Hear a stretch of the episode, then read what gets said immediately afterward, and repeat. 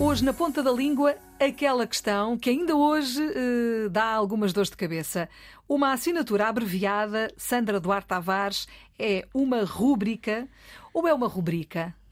Boa questão. Oh, Filomena, há muito tempo que não abordávamos esta, esta, hum, esta questão, esta dúvida. Sim, mas, mas ainda faz sentido. Ainda faz. É, é, é, é.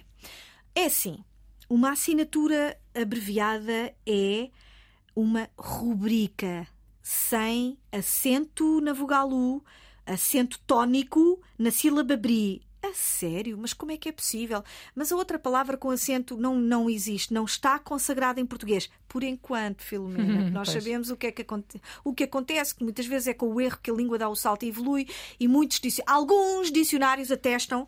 É o célebre, água mole em pedra, a pedra dura, tanto bate até que fura.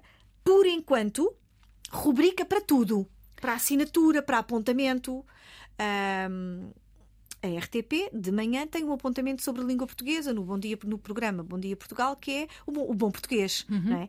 Este é um programa, mas é também uma rubrica de língua portuguesa. Apontamento, assunto, rubrica sem acento. Portanto, rúbrica não existe. Não existe mesmo. Para não nada. existe. Para nada. Então não vamos apagá-la. apagá-la do nosso, do, do nosso armazém lexical, só rubrica para tudo. Pronto, mais fácil era impossível. Para que complicar se há uma palavra que serve para tudo?